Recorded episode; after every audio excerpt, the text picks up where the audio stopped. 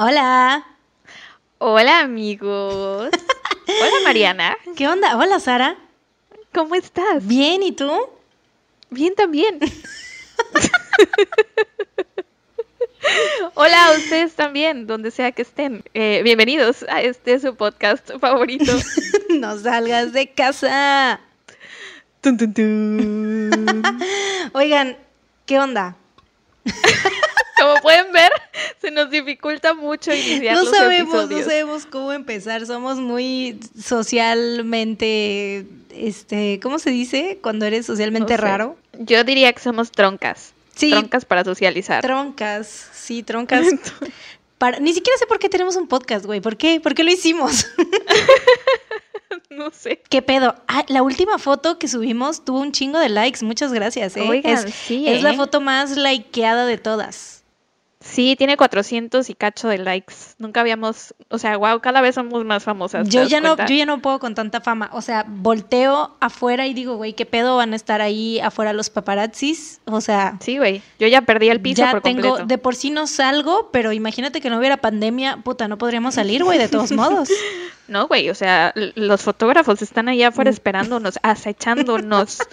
Nivel Lady D. Algún día cubriremos su Sí, güey, ya, ya no podemos vivir tranquilas, la verdad. Este, ¿qué anuncios tenemos? Bueno, ya saben, Patreon, donen si quieren escuchar episodios extras una vez al mes.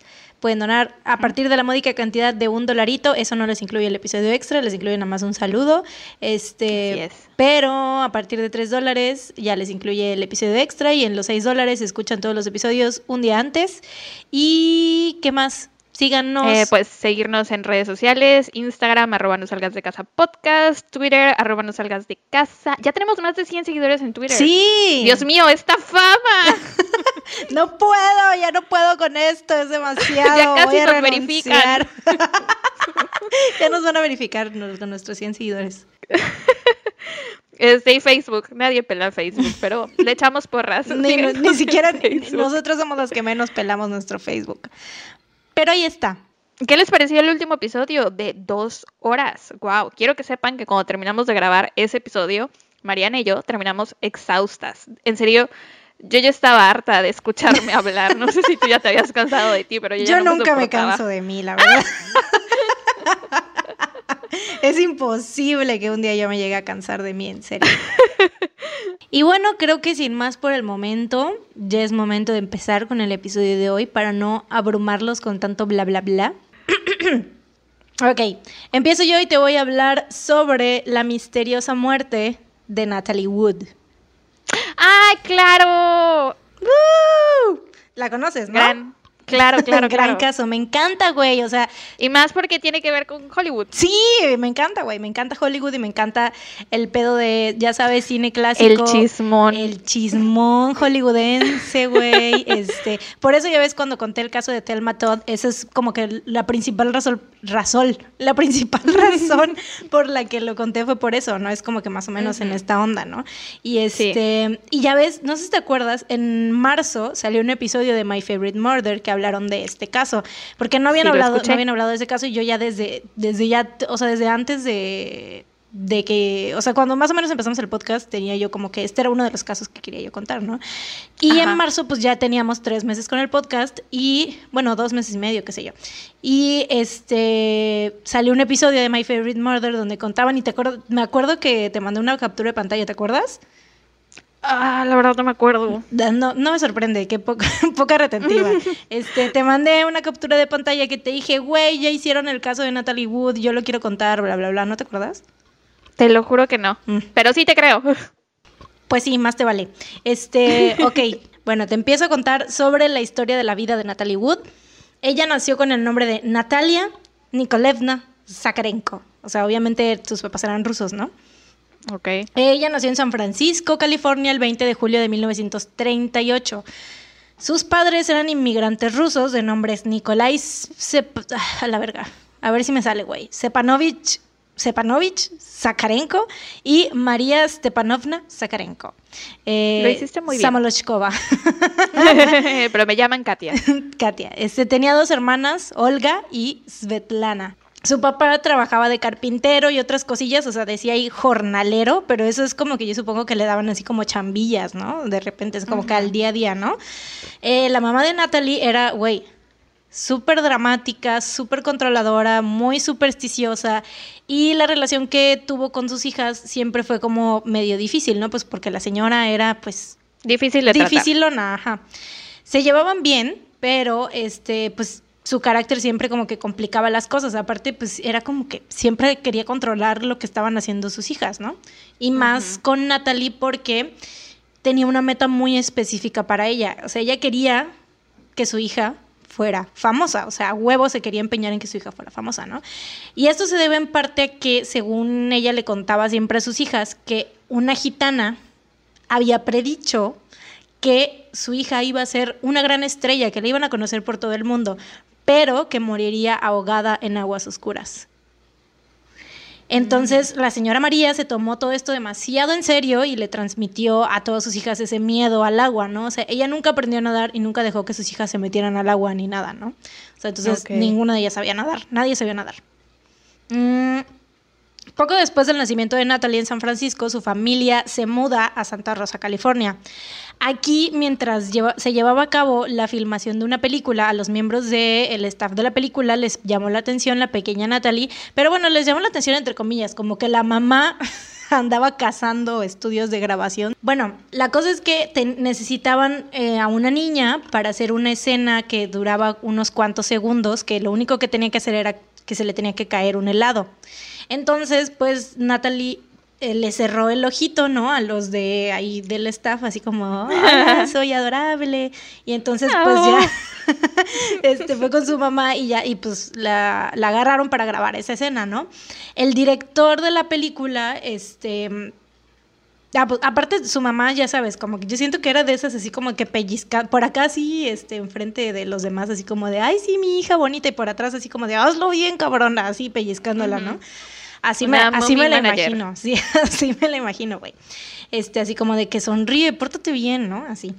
Este, bueno, a pesar de su breve participación, Natalie le llamó mucho la atención al director Irving Pichel, quien se mantuvo en contacto con su familia. O sea, yo me imagino que ahí en ese momento intercambió números con su mamá, ¿no? Qué sé yo, le dio la mamá la dirección para que le escribiera una carta, porque en ese tiempo, no sé, pues no existían los celulares. para que le mandara no una como Que, mándame un WhatsApp, ¿no? Pues no, no sé, en esos tiempos no. Este, eventualmente, pues sí la llama para que mm, eh, llevaran a Natalie a un screen test, o sea, como una prueba en, para la última película que este güey estaba grabando en Los Ángeles, ¿no? Entonces, la mamá de Natalie obviamente se súper emocionó, así como que la profecía se está cumpliendo, ¿sabes? Entonces, me, me, suena mucho a cuando Cersei. No, iba a decir a Cersei, que también la bruja le, ah. le dice que sus hijos se van a morir y por su miedo al final. Es, es, eso, justo, güey, justo. Bueno, por eso lo platicamos al final. Pin, pin a ese comentario. Este, porque es justo lo que yo pienso, güey. Eh, bueno, te digo, la mamá de Natalie es como la profecía se está cumpliendo, les dice a toda la familia así de que, güey, agarren las maletas, vámonos, nos mudamos a Los Ángeles, ¿no?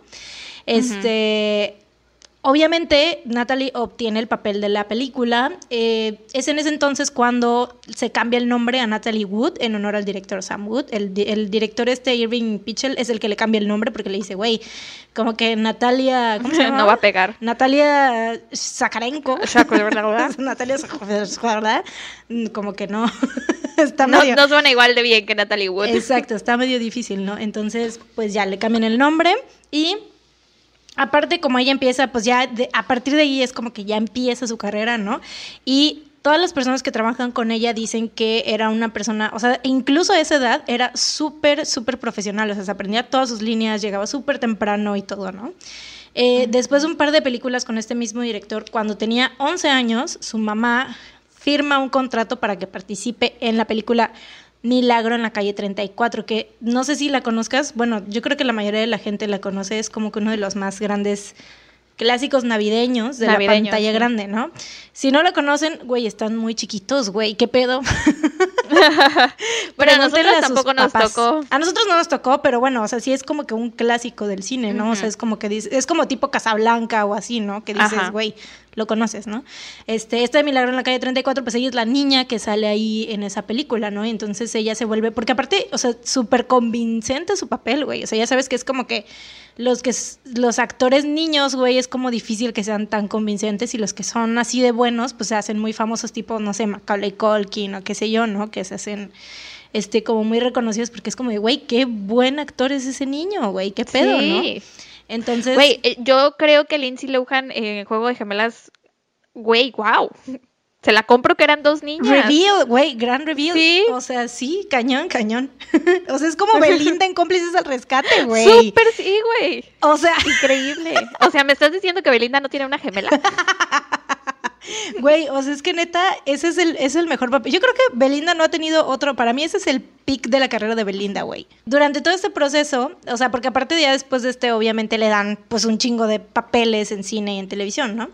Su madre se mantuvo a su lado por todo momento, controlando muchos aspectos de su vida personal y profesional. Le puso demasiada responsabilidad porque su güey, su papá perdió su trabajo, ¿no?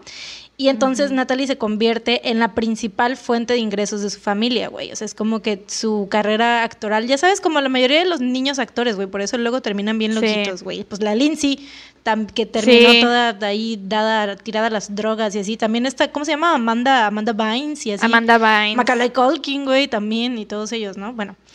Este, pero Natalie era como demasiado, pues te digo, era, era muy profesional, güey, y era muy de que le gustaba mucho aprender, como saber cómo se hacía todo, ¿no? De, en cuanto a las películas, no nada más ella ir y poner su bello rostro y ya, ¿no? No. O sea, le gustaba como saber cómo se hacían las cosas. Así, por eso, pues la gente sí la tomaba en serio, ¿no? Después de su éxito como actriz infantil, continúa siendo la favorita del público al protagonizar en 1955 la clásica Rebelde sin causa junto a James Dean. Eh, por esta película recibe su primera nominación al Oscar como mejor actriz de reparto y más tarde recibiría otras dos, ya más como una década después, por Esplendor en la hierba en 1961 y Amores con un extraño en 1963. Estas dos películas como que no son tan conocidas en cuanto a sí no son tan como mainstream son más como pero sí son como muy alabadas por la crítica son como de esas que sí nominaron mucho los Oscars y así no Ok.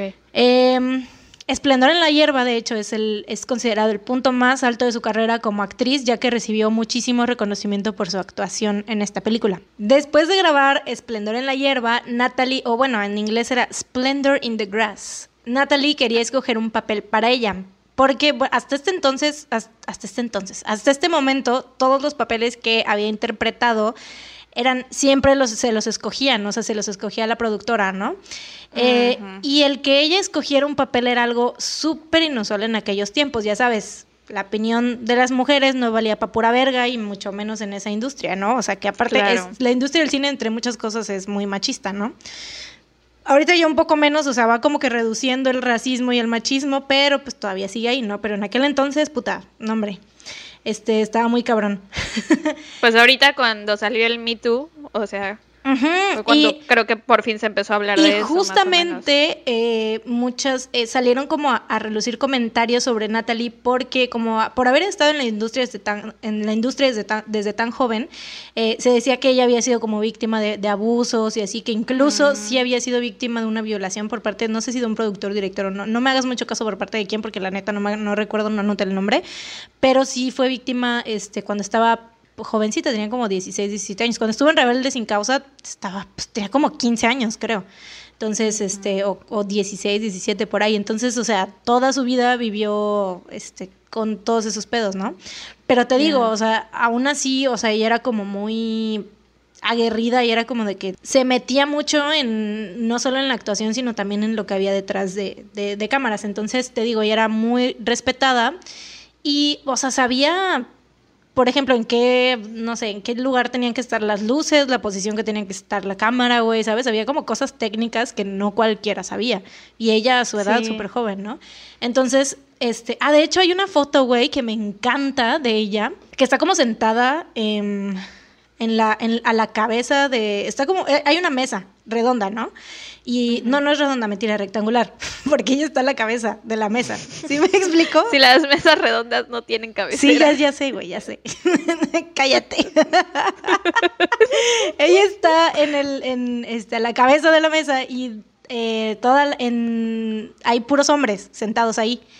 Y todos esos hombres trabajan para ella, güey. O sea, todos, está Ah. como su, su manager, su publicista, su etc, etc, etc. Y todos trabajan para ella y ella está como que súper en perra, así, ¿sabes? Así sentada. Empoderada. En jefasa, en la perra, la diva, la potra, así. En fin, bueno, Natalie era muy respetada y entonces le permiten escoger el papel que ella quisiera interpretar. Y el que ella escoge es el de María en el musical Amor sin Barreras o West Side Story. Clásico. Otra película que se convertiría en un clásico de todos los tiempos. Si no saben, igual están muy jóvenes, güey. ¿Qué pedo? ¿Por qué? Bueno, es que de nuevo tampoco nos tocó a nosotras. No, pero es que son clásicos. papás- O sea, bueno, igual y porque no- sí, porque crecimos con papás viejitos, ¿no? Ajá. y que les y a mi mamá por ejemplo también le gustaba mucho este pues de las películas o sea ella conoce mucho de las de James Dean y así sabes entonces pues sí tal vez tal vez es que Yo creo que nosotras somos almas viejas eso. bueno pasando de la vida profesional de Natalie, ahora vamos a su vida personal y amorosa. Eh, ella siempre estuvo rodeada de hombres más grandes que ella, obviamente, te digo, empezó muy joven y eh, eso era lo que como que conocía y lo que le atraía, siempre le gustaba estar con vatos más grandes. Eh, salió con varios hombres famosos, incluyendo al mismo James Dean, casi siempre pues con sus coprotagonistas, ¿no? Güey, salió con Elvis Presley, what the fuck, salió con Warren Beatty, Michael Caine, etcétera. Pero en 1961 se casa con el actor Robert Wagner, que hay una historia que ella, o sea, hay una entrevista que ella cuenta que eh, cuando lleva, tenía como 10 años, o no sé cuántos años tenía, estaba súper chiquita, ¿no? Más o menos por el tiempo en el que hizo Milagro en la calle 34, y que iba caminando por el foro de, de filmación y que vio a Robert Wagner, que él era como unos, en ese tiempo creo que él tenía como 17, algo así, o sea, estaba adolescente, ¿no? Y que ella Ajá. lo vio y le dijo a su mamá, yo me voy a casar con él. Así. Ah. y sí, se terminaron casando en 1961. Aunque eh, después de menos de un año se separaron, ya que estaban como que. Estaban como en momentos muy clave de su carrera. Este güey también se estaba haciendo súper famoso. Ese güey es un actor muy famoso. Su, su serie Sí. más conocida es Heart to Heart, que es como que igual un clásico de aquellos tiempos del- de la televisión. Y este pues se separan porque como que no pudieron equilibrar esa presión de como que el matrimonio y las carreras, ¿no? Y así. Y aparte estaban bien chamacos, güey. Entonces fue como que pues no funcionó en ese momento, ¿no? Pero en 1969, como ya varios añitos después, pues ya es como que ya Natalie ya es más madura, ya quería como que ya una vida, este, pues es- más estable, ¿no? Familiar. Exacto, entonces se casa con el productor Richard Gregson y tienen una hija a la que llamaron Natasha. Pero se divorcian poco después, en 1971, dos años después, porque Natalie encuentra a Gregson poniéndole el cuerno con su secretaria. O sea, güey, ¿cómo se atreve? Güey. ¿cómo se atreve? Aparte el vato, o sea, era un director, ni si- digo, productor, ni siquiera tan reconocido. Bueno, no sé qué películas haya producido en ese, en ese entonces, pero, güey, o sea, Natalie Wood era una super actriz eh, y súper, su- o sea, güey, había salido con James Dean y con Elvis Presley, vete a la verga, o sea. o sea, ¿por qué chingados no la respetó y no la trató como la diosa que era, güey? Neta, no entiendo, pinches hombres, pero bueno. Güey, pues no, Jay sí le puso el cuerno a Beyoncé. Sí, Que no de eso se güey. trata todo su álbum. ¿Cómo Ah. vergas se atreve Jay-Z a engañar a Beyoncé? Ugh. Pues así, güey, así. Como este pendejo eh, de pues, Gregson Se atrevió. se atrevió, güey. O sea, todavía que Natalie se fijó en él, güey. Te digo, después de haber salido Tenía que dar gracias. O sea, salió con tremendos culazos hollywoodenses, güey. Y tuvo una hija con él, pero bueno, ya. Eh, obviamente, ella, a diferencia de Beyoncé, en vez de escribir un álbum, se, sí, lo dejó. se divorcia, güey, que es lo que Ay, hace la gente no- normal. No, puedo juzgar a Beyoncé por su decisión. Pues es que nadie puede juzgar a Beyoncé, güey. No, es imposible. Punto. bueno, después del divorcio, Natalie se reencuentra con su ex esposo, Robert Wagner, y pues ya habían pasado 10 años, ¿no? Eran personas muy diferentes a cuando se conocieron, pero ambos estaban solteros. Robert justamente No. también había estado casado, ya tenía hijos, pero este, pues cuando se reencontraron ya los dos estaban como fue el momento justo, ¿no? Así porque ya Sí, habían parecía el crecido. destino. Sí, porque aparte, o sea, ellos realmente nunca se dejaron de querer, porque sí era como que el primer amor y todo y todo terminó por, Oh. por pendejadas, güey, no terminó porque le pusiera el cuerno como Ajá. el pendejo de Gregson, güey, No fue por un problema serio, era más como el timing, ¿no? Exactamente, y aquí en este caso, pues 10 años después, ya fue que los dos fue como, güey, ya vamos a hacer esto bien y todo, porque pues se amaban, güey. Su amor renació de las cenizas. Entonces se vuelven a casar y tienen una hija llamada Courtney.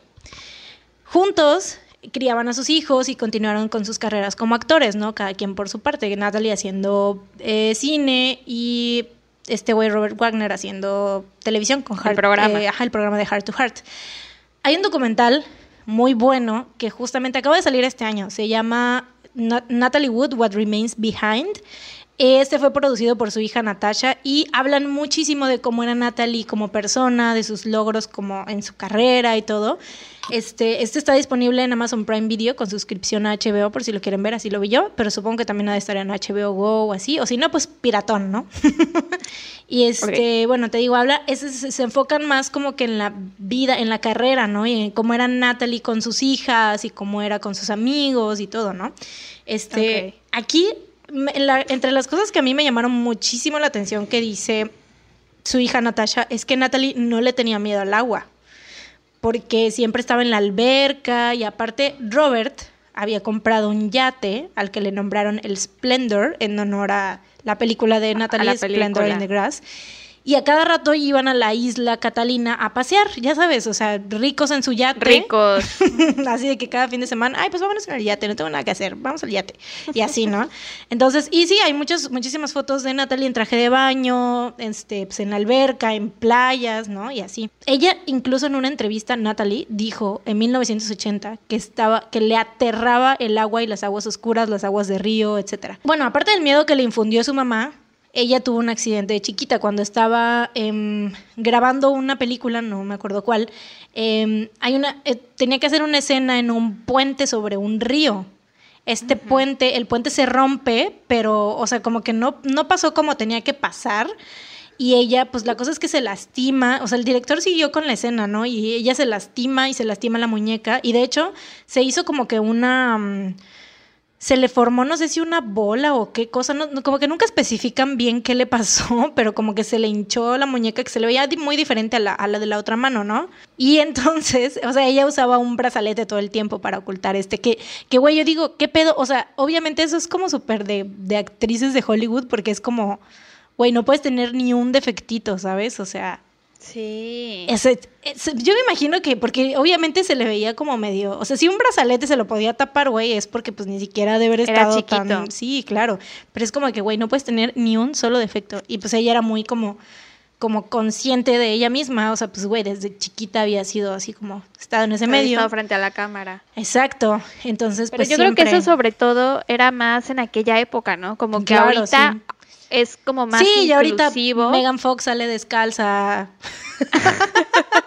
Güey, pero aún así los pies de Megan Fox son bonitos. pero su dedo está todo feo, güey, pero, pues, Pero no es el de la mano. no, es del pie, ¿no?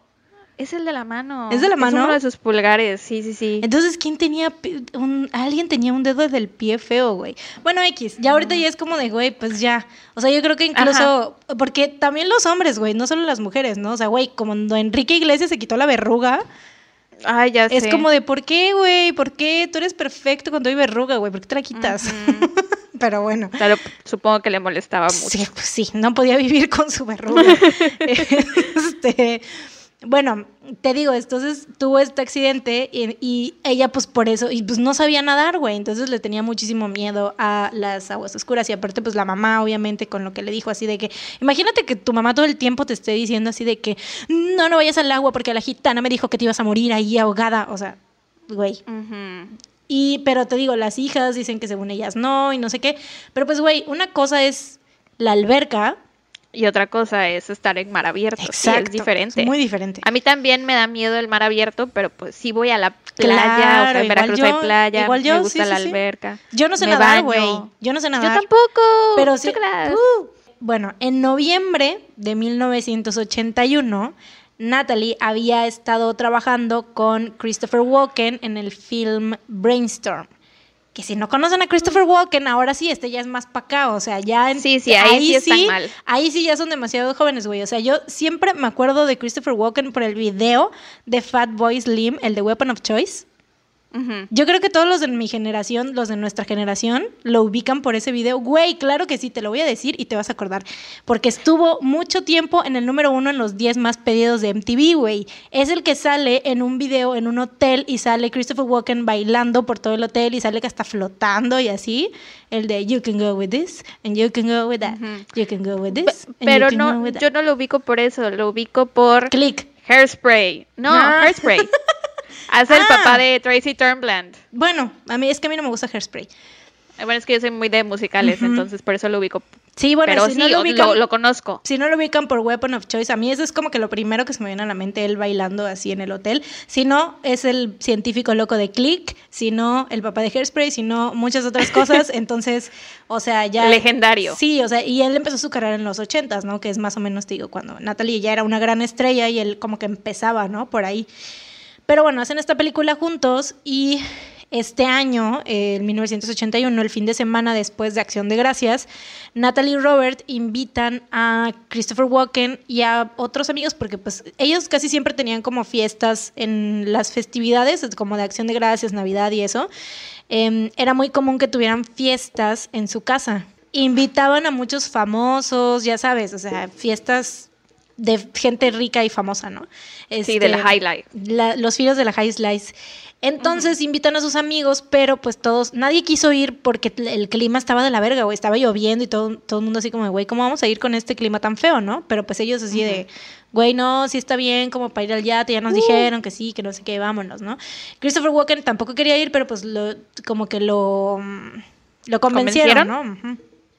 Entonces, eh, acepta y se van los tres a la isla el 20 viernes 27 de noviembre junto con el capitán Dennis Davern, quien había sido el capitán del yate familiar por años, ¿no? Ya lo conocían muy bien. Entonces, en total se van ellos cuatro, o sea, Robert Wagner, Natalie Wood, Christopher Walken y el capitán Dennis Davern, ¿no? Desde que se suben al yate en ese viernes, obviamente los tres pues ya están cotorreando, bebiendo, fumando mota, contando billetes, no sé qué haga la gente rica en sus yates, güey. No sé qué haga, güey, la neta no sé. Pero bueno, en la noche de ese viernes, Natalie y Robert discuten porque pues Robert estaba muy celoso de Christopher Walken, porque güey, ¿quién no? La neta, o sea, ahorita es como un ahorita es como un señor cool. Yo lo veo siempre lo he visto como un señor cool. Es muy cool. Pero en ese, en ese entonces era un joven cool. Sí, y era Y atractivo. era, sí, era guapo. A mí todavía se me hace como un viejito guapo, porque ya está viejito, ¿no? Pero se me hace un viejito Muy guapo, güey. Este. Y bueno, estaba muy celoso porque según pues Natalie y Christopher habían estado como coqueteando y así, ¿no? Pero pues es que eran como co-stars, yo siento que era más como su dinámica, ¿no? Tal vez. O bueno, quién sabe. Sí, exacto, tenía como química, tal vez. Bueno, total, discuten y, o sea, Natalie y Robert, y el capitán Davern termina llevando a Natalie a tierra firme en la lanchita del yate llamada Prince Valiant. Eh, entonces llegan a, a tierra firme, duermen en el hotel Pavilion Lodge y, o sea, este, el güey este, el capitán, la quería mucho y era muy protector con ella, ¿no? Supuestamente. Entonces era como que ya te voy a llevar para que te vayas y así que estés más tranquila, ¿no? La mañana siguiente, el sábado 28 de noviembre, Natalie decide quedarse en el yate durante el fin de semana después de que Christopher Walken se lo pide, ¿no? Le dice así como que, güey, ya no te enojes, ya todo bien. Sí, supongo que Christopher igual y habló con Robert a lo mejor y le dijo así, güey, pues cero iris, ¿no? No me quiero, no te quiero robar a la esposa. Güey, cálmate, estamos cotorreando, Tranqui. estamos chupando tranquilos, güey. Sí, Ajá, ¿qué y aparte imagínate el estar con ellos solos en medio del mar, así de Qué incómodo. que creen que le estás tirando el pedo y que se empiezan a pelear por tu culpa. Qué incómodo, Qué horror. güey. Ujú. Súper incómodo. Bueno, entonces Natalie se queda, ¿no? Ya dice, ok, está bien, como Christopher Walken me lo está pidiendo, me voy a quedar. Como el ser más cool del planeta me lo está pidiendo. Y bueno, ambos ese día pues ya estaban ahí en el yate y todo. Salen del yate en la lanchita en la tarde para ir a empedarse al único bar que había ahí en la isla, ¿no?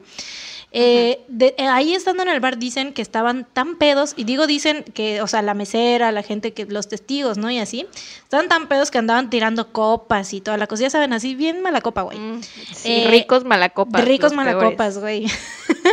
Ahí en el bar, pues ya se reúnen con Robert y con el capitán Davern. La mesera que los atendió esa noche dice que cuando se fueron del bar, Natalie ya andaba mal, ya se andaba tambaleando, ya andaba. Ando. Bastante ebria. Ya ando chida, no me toquen. Así. Bien, descárgame, puto. Descárgame, puto. Este, sí, bueno, entonces los cuatro se regresan en la lanchita alrededor de las 10 pm al Splendor. En algún punto de la medianoche, una pareja que dormía en su yate cerca de donde ellos estaban, porque aparte pues ya ves que es como que hay muchos, varios yates, ¿no? Por ahí, o sea, es como, como es una isla, o sea, como muy popular para la gente rica y sus yates, este, había una pareja en su yate durmiendo y dicen, testifican que escucharon a una mujer gritando, ayúdame por favor, alguien ayúdeme. Pero que no lo reportaron porque había otro yate donde estaban teniendo una fiesta y pensaron que venía de ahí. Ya que escucharon también la voz de un hombre diciendo en tono burlón, ok cariño, te ayudaremos. Así como de, ajá, sí, ¿no? Mm, Después, Robert Wagner declara que sí hubo una discusión, pero que fue entre él y Christopher Walken, que incluso llegó a romper una botella que tenían por ahí, el- o sea, que una botella que estaba por ahí, ¿no? La rompió y a- lo amenaza diciéndole así de que, que no se metiera en su relación. O sea, estaba, estaba muy celoso de Christopher Walken, güey. Yo no sé por qué accedió a invitarlo al pinche yate. Sí, ¿por qué carajos lo invitas? Yo siento que ha de haber sido como para eso, güey, ¿no? Para que nadie lo viera. Para armársela de pedo a Christopher Walken en medio de la nada. Obvio, güey, ¿a quién le va a gustar? O sea, porque siento que ya se le quería armar de pedo y dijo, güey, ¿dónde más se la voy a armar de pedo? Pues en el yate medio de la nada, porque si se la armo de pedo aquí, todo el mundo me va a ver mal por ser, y por siempre será el vato que se la armó de pedo a Christopher Walken. Pues adivina qué, aún así fuiste el vato que Eso se es. a Christopher Walken, güey. o sea, no se salvó, güey. Pero bueno, No, y de hecho salió más embarrado. Sí, de hecho. Eh, también dice que Natalie estaba ahí mientras estaban peleando él y Christopher, ¿no? Bueno, Christopher obviamente no se estaba peleando, es la persona más cool. Obviamente nada más Era estaba así de, como hermano, tranqui, y paz, Cálmate, cantemos güey". Kumbaya. Sí, sí, sí. Dice que Natalie estaba ahí, pero que ella no dijo nada, o sea, que se levantó y se fue a su camarote, ¿no? Y que se quedó, o sea, ellos se quedaron ahí como una hora más, este, yo me imagino discutiendo, no sé, Robert siendo tóxico, qué sé yo. Hasta que Robert fue a buscar a Natalie, según para darle un beso de buenas noches, yo me imagino como para hacer las paces, ya para así de ya, ya me voy a calmar, ya, ya me hice amigo de Christopher Walken. este, pero se da cuenta que Natalie no estaba por ningún lado.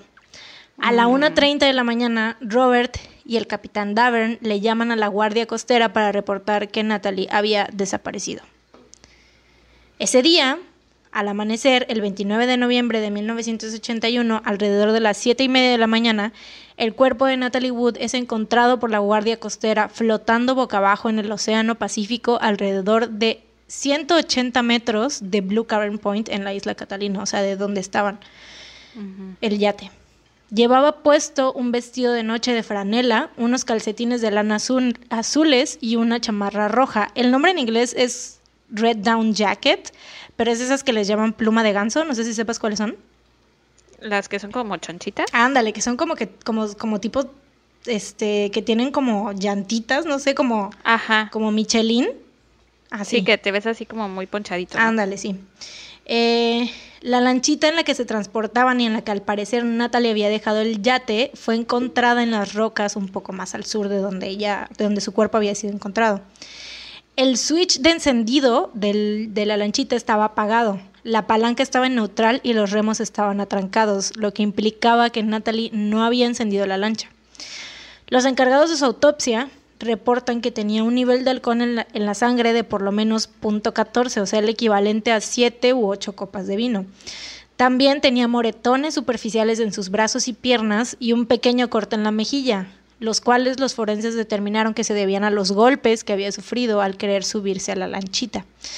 La policía dictaminó su muerte en aquel entonces como un ahogamiento accidental. Lo que pudo haber pasado, según Robert, es que a Natalie todo el tiempo, o sea, siempre le había molestado mucho el sonido que hacía la lanchita al golpear con el yate, porque, o sea, estaba como que la tenían atrancada justo al lado de donde ella dormía. Entonces, si no la trancaban bien, le estaba ahí pegándole toda la noche, ¿no? Entonces eso a ella le molestaba Sí, es de esos ruidos molestos, ¿no? Como cuando traes un popote y se escucha taca, taca, taca, taca, una pluma sí, en sí, el sí. coche. Sí, sí, sí, es sí, horrible. sí, así justo. Y aparte, pues, pues con la marea y todo eso, yo me imagino el movimiento, ¿no? Está así como que tac, tac, tac, tac, tac. Entonces, bueno. Dicen que como estaban peleados y borrachos, eh, pues Natalie no le pide su ayuda para amarrar la lancha bien, ¿no? O sea, esto siempre se supone que lo hacía Robert, eso de ir y amarrar la lanchita, ¿no? Entonces, pues Natalie va sola a intentar hacer algo al respecto, pero como estaba muy borracha, se resbala, cae al agua y como no sabía nadar, termina ahogándose. Esto lo respaldó Thomas Noguchi, quien era el médico forense a cargo de la investigación. Noguchi tenía la hipótesis de que, más que nada por la chamarra que traía Natalie, eh, se había llenado de agua y se había inflado mucho y se le había hecho como muy pesada.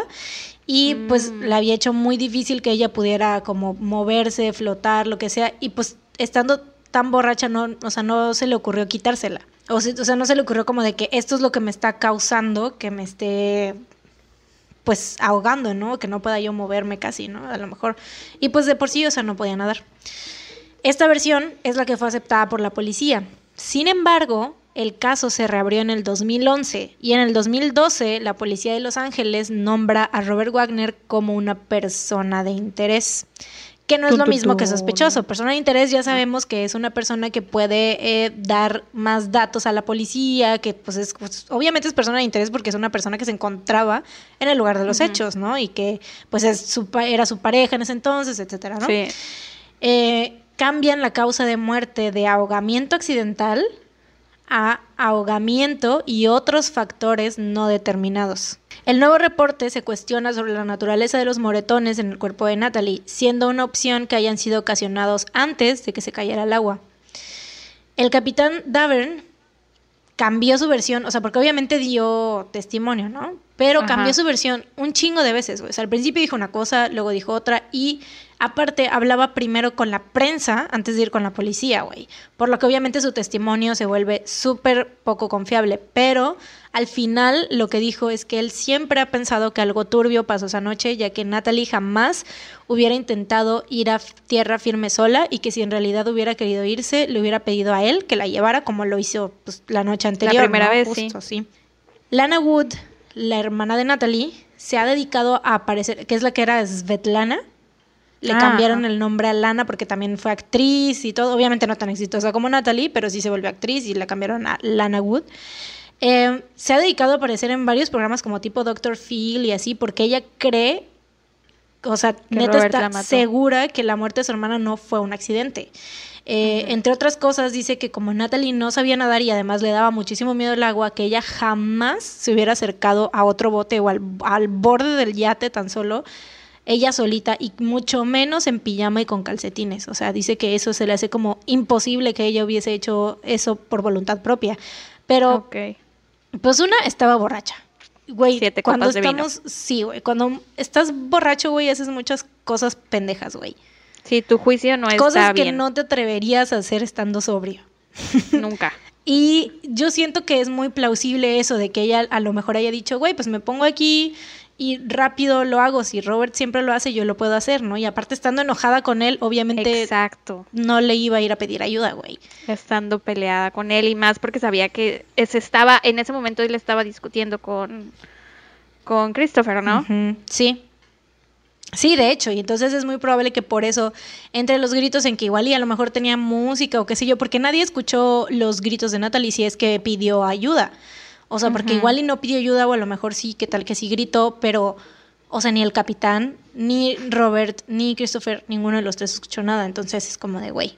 Pues lo que sí, Robert Wagner siempre se ha mantenido igual con el mismo testimonio de que él, o sea, dice que él se da como que vuelta de miles de veces de lo que pudo haber pasado esa noche y que él sigue pensando que pues fue, pues fue eso, o sea, obviamente fue un accidente, ¿no? Christopher Walken no ha como que declarado casi nada. El que más ha mantenido como en la prensa es, te digo, el capitán, el Davern, el que más está así como diciendo que aquí hay algo, que aquí hay algo mal, que no sé qué. Christopher Walken dice, eh, dio su testimonio a la policía, obviamente cooperó y todo y así, Él en la prensa casi no ha dicho nada, o sea, ninguna entrevista así de que diga, hay una que encontré que me lo menciona, pero es más como de que menciona de que, porque le hacen la pregunta de que si, si él al haber estado como medio involucrado, como, o sea, o tan cercano con la muerte de alguien, bla, bla, bla, que si le hace cuestionar él, el, pues la vida y todo eso, ¿no? Y él dice que sí, que pues obviamente, pues es algo muy fuerte y bla, bla, bla, ¿no? Pero nunca dice nada así de, de ese tipo, o sea, de como de que entrando más en detalles, no, o sea, lo único que dice es que que lo que pasó es lo que ya dijeron, o sea, de que fue un accidente y que no hay como que nada más. Nada más que decir. Y que, este, que, o sea, que la gente que piensa que no fue un accidente nunca va a estar satisfecha porque pues nunca van a encontrar otro, o sea, nunca van a llegar a otra conclusión porque realmente fue un accidente, ¿no? Y pues de ahí no los van a sacar. Para el 2013, el vocero del Departamento de Policía de Los Ángeles, Steve Whitmore, eh, no, Steve Whitmore, dictamina el caso como abierto y en curso, ya que nada definitivo lo ha cerrado, sin embargo dejó en claro que Robert Wagner no es sospechoso. Mm. Y eso es todo por la misteriosa muerte de Natalie Wood. Oye, pero yo había, es que no sé si estoy confundiendo las historias, pero yo había, creo, escuchado que el capitán eh, le había hablado a la hermana de, de, Natalie para decirle que algo más había pasado. Es que ha dicho un chingo de cosas, güey, pero es que no quiero como entrar en esos detalles porque el vato, o sea, es que es un he said, she said, te digo, o sea, es como que Robert Wagner, si quieren ver como el, el, documental que les digo de HBO es totalmente como que para defender, no, totalmente para defender a Robert Wagner, es como para limpiar su imagen total, porque la mm. gran mayoría de la gente cree que si, si alguien le hizo algo fue él y que pues porque habían estado discutiendo y tal, porque igual, de hecho, o sea, la hermana de Natalie, Lana, es la que más ha estado como diciendo ese tipo de comentarios junto con el capitán, pero el capitán, te digo, lo que más me llamó a mí fue eso que dijo de que él sentía que había habido algo turbio y bla, bla, bla, pero pues no ha dado como más mayor detalle, ¿no? O sea, es como que, y pues, güey, si él estuvo ahí y no puede dar más detalles, como que, güey, fuera de tu instinto que otra cosa, güey, puedes decir, tú estuviste ahí, ¿sabes? Este, y pero Lana sí es la que dice, güey, yo sé que Robert, o sea, yo no tengo en duda que se amaban y que toda la cosa, pero su mm, argumento es que pueden pasar muchas cosas estando pedos y sí, the heat of the y enojados. Y pues también tendría, tendría sentido y que a lo mejor haya sido un accidente, pero de otro tipo, ¿no? O sea, que igual y la haya empujado sin querer o que se haya ella resbalado sin querer por estar peleando con Robert, qué sé yo. Pero pues no, no creo, porque si hubiesen estado peleando, pues, o sea, Christopher Walken estuvo ahí con ellos todo el tiempo. Y se ve que, o sea, porque obviamente él estaba ahí para cotorrear con ellos. Y pues de hecho, o sea, todo el tiempo estuvo, pues si se estaba peleando con el pinche Robert, entonces es como de, güey. Pero sí, en muchas, en algunas partes Dicen que coincide más el testimonio de Christopher Walken con el de el capitán del barco que con el de Robert, pero en esencia es lo mismo, o sea, no hay como que datos, o sea, si hubiera un dato así como que dijeras, güey, o sea, de que se hubiera encontrado, no sé, este, el ADN de Robert en tal parte del barco que sugiriera que él estuvo ahí también, o sea, no sé, ¿sabes? No hay como tanto. Y aparte, pues sí. No hay pruebas. Sí, porque de hecho el, el, la persona que, que dijo... Eh, el doctor que dictaminó la segunda em, causa de muerte, que fue, ajá, que fue el ahogamiento y otros factores no determinados. Este, él dice que pues lo mismo, o sea, es que no hay evidencia suficiente como para investigar más allá, pero pues sí hay que cuestionarse de que los, este, los moretones pudieron haber sido ocasionados antes de, este, antes de que ella se cayera al agua, porque pues como no había, su, su pedo decía era que no había trauma en la cabeza. Y que por eso, este, pues, era como que muy difícil que se hubiera pegado con el bote y todo eso en todas partes, menos en la cabeza y que... Sí, pero pues quién sabe, güey, pues quién sabe, no sabemos las circunstancias, güey. Sí, sí, solo podemos hacer teorías, pero mi teoría es que sí, Robert tuvo algo que ver. Esa es mi teoría. ¿Pero qué tuvo que ver? O sea, ¿qué crees que hizo? Que la empujó, que la golpeó y la empujó. ¿Sí? Eh, bueno, esa es mi teoría. no tiene que ser cierta. Que la no tengo pruebas. La golpeó y la empujó. Y ya, he dicho. no tengo Punto pruebas, final, se no cierra tengo el pruebas, pero caso. tampoco tengo dudas. Exacto. ¿Tú no crees que él haya tenido algo que ver? Síganme para más teorías. No sé, güey, porque yo, yo me mantengo así como que...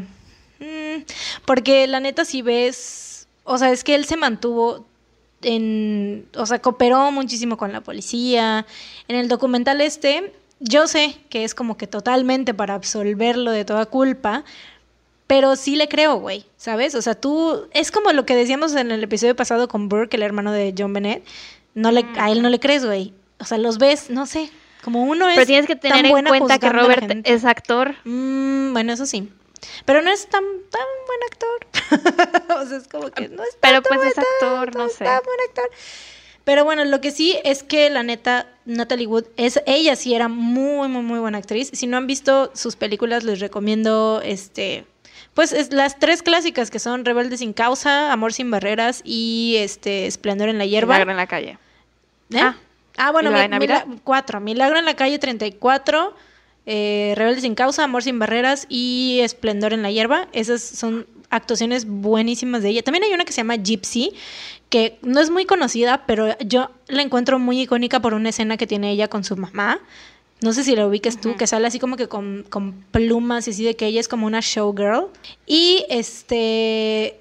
Algo iba a decir y ya se me fue el pedo. Ah, sí. Que yo, por mi parte, de en cuanto a mis sospechas con Robert, sí es de que yo creo que a lo mejor sí pudo él de alguna manera haber provocado que se cayera. No necesariamente empujándola. Tal vez estaban peleando y ella, como estaba muy borracha, se resbaló solita y él no le hizo caso de ir a como que pensó que a lo mejor Ayudarla. estaba a- a- igual y pensó que estaba haciendo un pancho, pero de empujarla, Mm. empujarla, empujarla no creo, no creo. Pero sí pen- yo creo que igual y pensó como que no se iba a ahogar o algo así. Si es que él fue como que él tuvo en parte una responsabilidad, pero en- al fin de cuentas fue accidente. Sí, chanfle. Sí. Pues, pero bueno, qué te digo que en la, en el documental sale él y sale llorando y sale como contando ese, ese, esa noche, lo que pasó, todo así, paso a paso sale todo él diciendo. Y, y diciendo eso que te decía yo hace rato, que él ha repasado esa noche miles y miles de veces en su cabeza porque pues él amaba a Natalie y decía que pues él se siente en parte culpable porque él cree que no hizo lo suficiente, que igual y él pudo haberse dado cuenta de que ella se estaba ahogando antes y pudo haberla salvado, entonces que sí se siente como en parte culpable y así. Pero pues la verdad es que es uno de esos casos que nunca vamos a saber real, real, realmente qué pasó. Haya sido que él fue responsable de que Natalie se cayera al agua o no. Nunca sabremos realmente qué fue lo que la llevó a terminar así. Porque te digo, o sea, si se supone que tenía mucho miedo al agua y todo eso, igual también veo como sospechoso de que se haya acercado. Aunque pues estaba peda, entonces también eso es como mucho, ese es el gran factor. Siento yo que ese es el gran, gran, gran factor que ha determinado que fue un accidente. Es como que, güey, es muy común que te tropieces borracho, que te caigas borracho. Entonces, ese es el gran factor que hice, fue un accidente. Porque si no hubiera estado peda, es como de, güey, ¿cómo se va a caer? O sea, ¿cómo va a ir ahí voluntariamente? ¿Cómo, sabes? Entonces, pero pues eso es lo que, lo que más, pues sí. Sí. Bueno. yo sí, lo que más. Lo que, eso es lo que más. Fin. Fin. Se cierra el acto. Bueno, la información la saqué del documental que ya les dije, de HBO, Natalie Wood, What Remains Behind. La manera en la que redacté como que los últimos, las últimas partes, que fue lo de la... A partir de cuando se están en el yate, como eso no, eso no se encuentra escrito en ningún lado, güey. Por más que busqué así como que para traducir directamente, no hay, no existe. Entonces, este, todo lo de como que mm, la cronología de los hechos la saqué de un video que se llama The Strange Drowning of Natalie Wood, porque vi varios videos, pero este fue como que el que más me gustó cómo no la- lo narraban. Es de BuzzFeed Unsolved. Obviamente le metí de mi cosecha, no crean que real estoy diciendo literal lo que dijeron esos vatos. pero Oye, pero chido. buenísimo BuzzFeed Unsolved. Me encanta. ¿Verdad? Sí, está muy chido, me encanta, me encanta. Los güeyes me caen muy bien. Y bueno, aparte, en el 2018 salió un podcast de 12 partes donde su hermana Lana Wood habla de la vida de Natalie y discute como que todo el accidente y dice como que su parte de la historia, por si lo quieren escuchar. Me imagino que está en Spotify, no sé, búsquenlo por ahí porque ni siquiera sé cómo se llama, solo sé que existe un podcast de 12 partes de Lana Wood.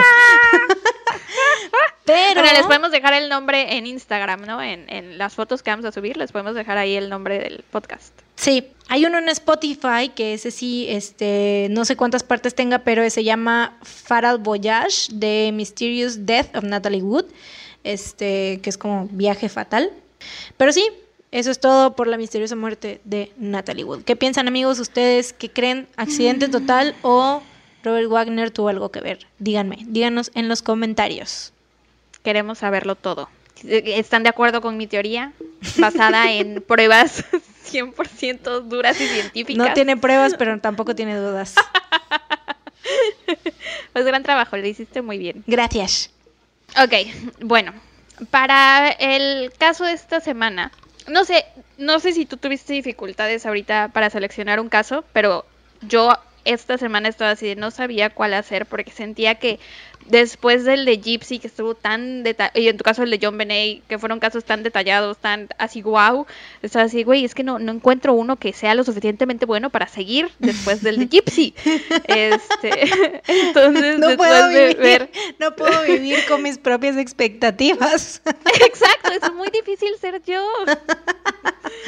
Citando a la Sí, me acuerdo, yo me acuerdo que me dijiste este, desde la semana pasada, güey, que no te acuerdas que, que hasta te dije, güey. Me recomendaste Discovery ID, ¿no? Te recomiendo. No, True Crime Daily. True Crime Daily no, y Real Stories. Te dije, güey, de Real Stories, ahí vienen los títulos y ya por eso agarras uno y ya, tras.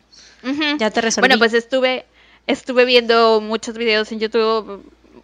O sea, leí muchos blogs. No encontraba yo un caso, güey. No lo encontraba, no lo encontraba, no lo encontraba. Hasta que di con el que les voy a contar ahorita. Que la verdad no sé si sea tan guau, pero yo lo consideré muy así.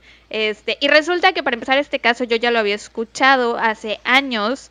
Porque es el episodio 24 en My Favorite Murder X. El punto es que les voy a contar sobre la historia del asesinato de Kitty Genovese. Este, que de hecho vino a cambiar muchas cosas después de su muerte, eh, psicología, cosas varias, ¿no? Que ya hablaremos cuando llegue a esa parte. Pero bueno, eh, Catherine Susan, a la que llamaban Kitty, su nombre en realidad era Catherine Susan. Le voy a decir Kitty, porque no me gusta decir Kitty.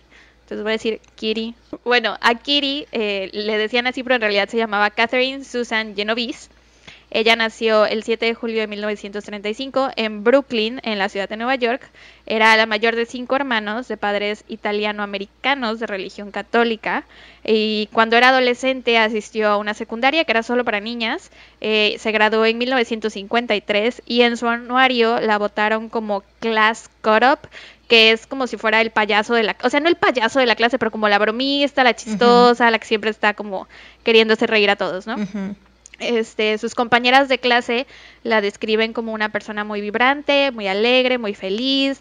Decían que era esa amiga con la que, o sea, si estabas con ella no podías pasarla mal. No, no había forma de que tuvieras un mal día cuando estabas con ella. La Sara siempre- Mariana de tu grupo. Ándale, así tal cual, güey. Tal cual. en 1954, después de que su madre presenció un asesinato, su familia se muda a New Canaan, Connecticut.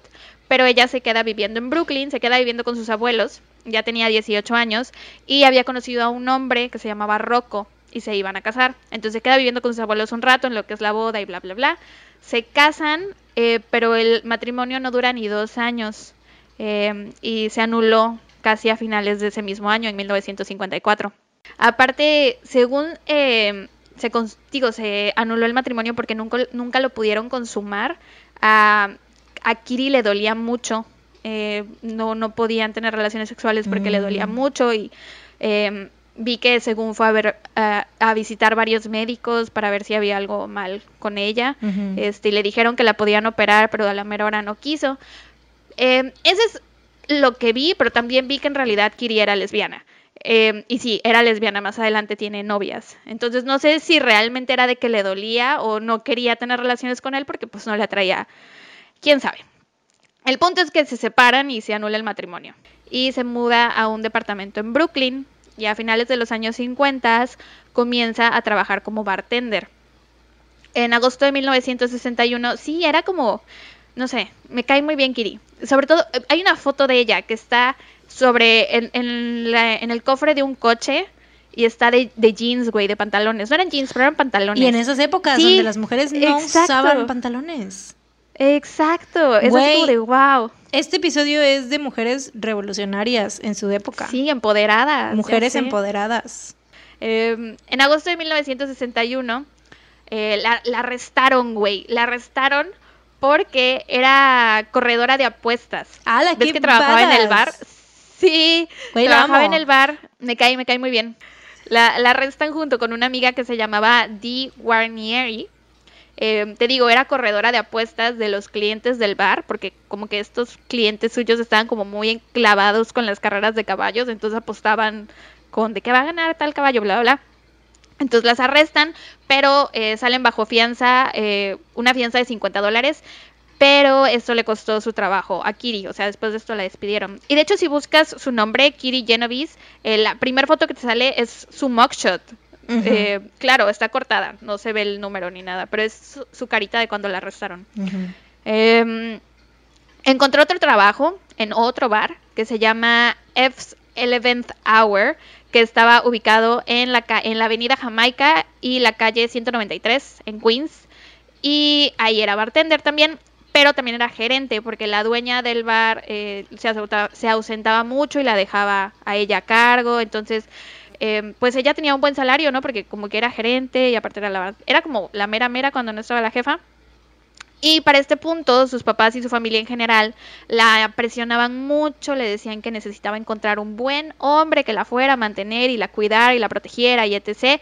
Y ella les decía que no necesitaba ser mantenida por ningún hombre porque ganaba más dinero que todos los hombres que conocía. ¡A huevo! O sea, sí. Soy una mujer tuvo- fuerte tuvo- e independiente y no necesito de ningún hombre. Sí, ¿sabes a qué me recordó? A, a la entrevista de Cher donde dice, Mom, I'm a rich man.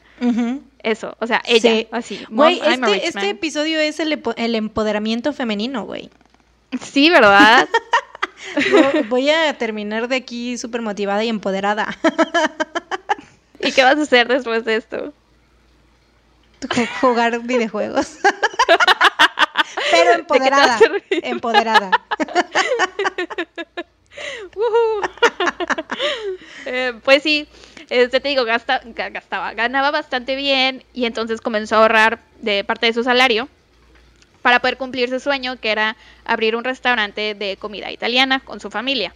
Eh, en marzo de 1963, Kiri conoce a Mari Ann Cielenka, Cielonka, perdón, en un bar de lesbianas. Aquí viene un como paréntesis grande, no tiene nada que ver realmente con el caso en sí, con su asesinato, pero esto es algo que cuenta Marianne en un libro, eh, que es como, como era tener una relación lesbiana en aquella época, ¿no? Porque, o sea, ahorita es 2020 y en 2020 pues ya somos como muy más inclusivos y más aceptamos más a las Pero personas hasta pero en eso aquella falta, época. falta muchísimo todavía. Entonces, sí, sí. imagínate en aquel entonces, o sea, no, hombre, no, era imposible. Sí, sí, ahorita hay homofobia en aquella No, eh, época. no, era en aquel momento era un mucho peor. crimen. A eso voy precisamente.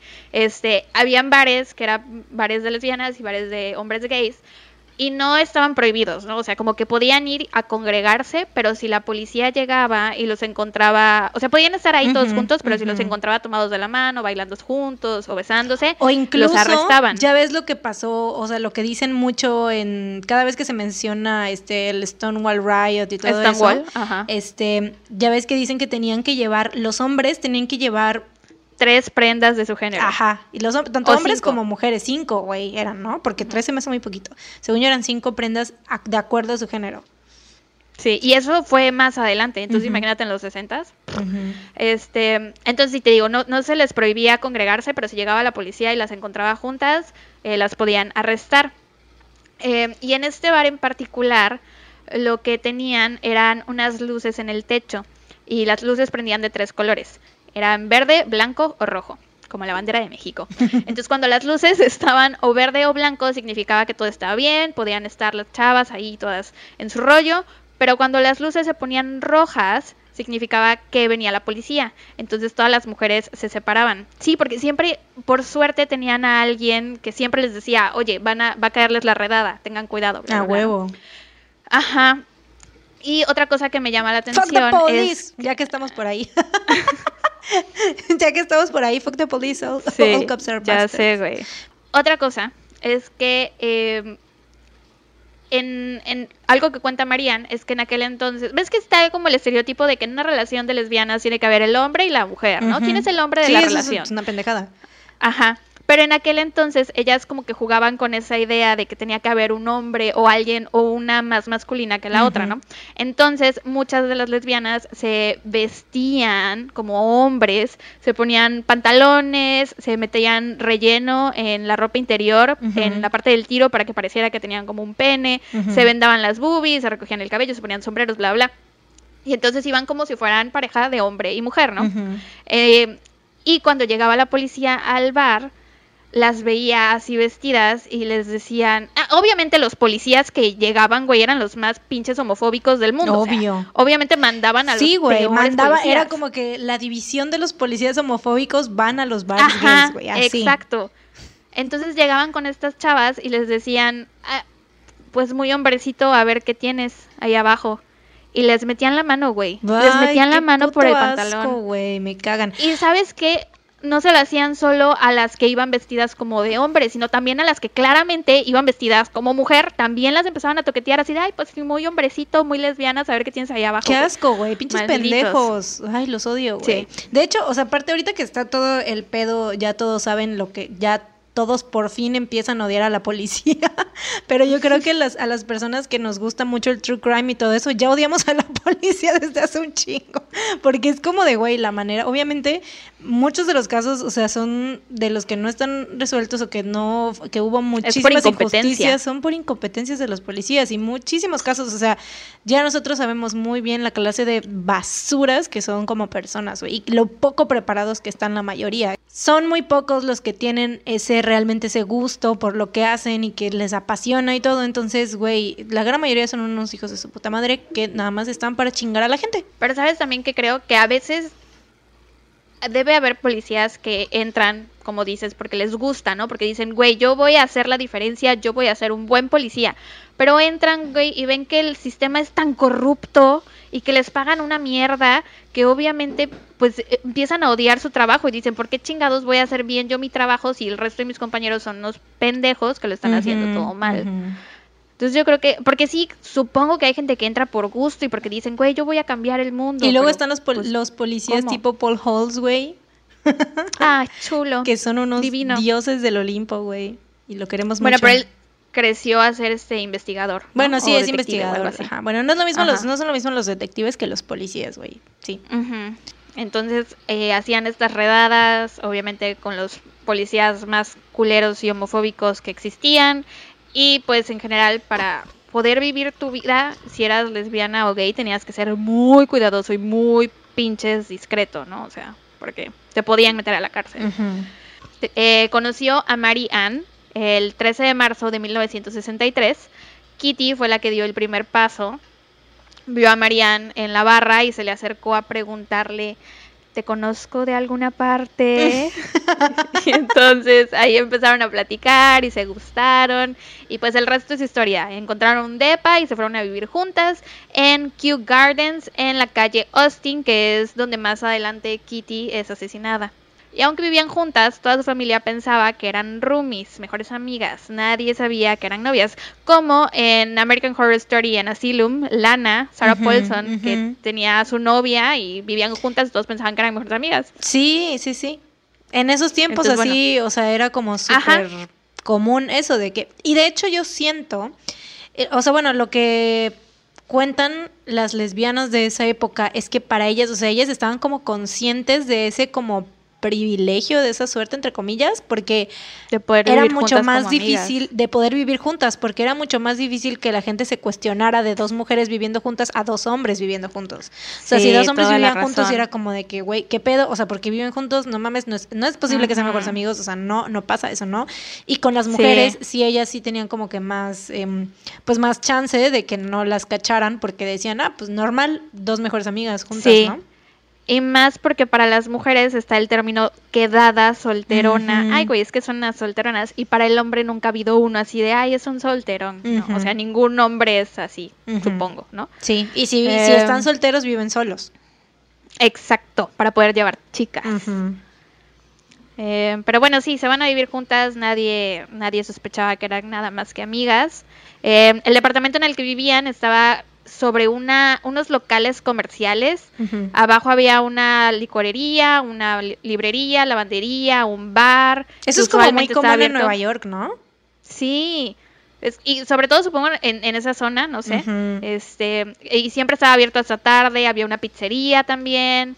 Entonces, como me lo imagino como aquí en el centro de aquí de, de la ciudad de Veracruz, que hay muchas, muchos depas sobre los comercios que están en Independencia y así. Como los departamentos donde vivía Evangelina Tejera, que arriba, o sea, que están arriba de la parisina. Está la parisina, sí, justamente. Bueno, sí, entonces eh, vivían en una zona linda y bastante transitada, ¿no? Era, un- era una buena zona.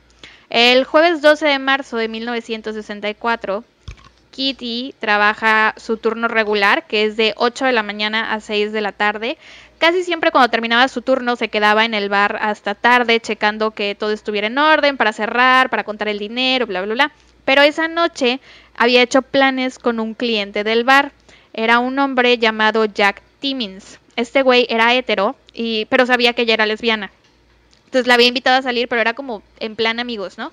Eh, y de hecho, él tenía una cita con una chica que él creía que era hetero como para ligar después de su cena con Kitty. Entonces Jack la recoge en Eps, que era el bar donde trabajaba, a las 6 de la tarde y van a casa del hermano de Jack. Ahí cenan y beben un rato y a las doce y media más o menos salen de casa del hermano de Jack y se van a un bar. Estaban haciendo tiempo porque ella quería regresar a Eves, que era el bar donde trabajaba, para cerrar, levantar todo, bla, bla, bla.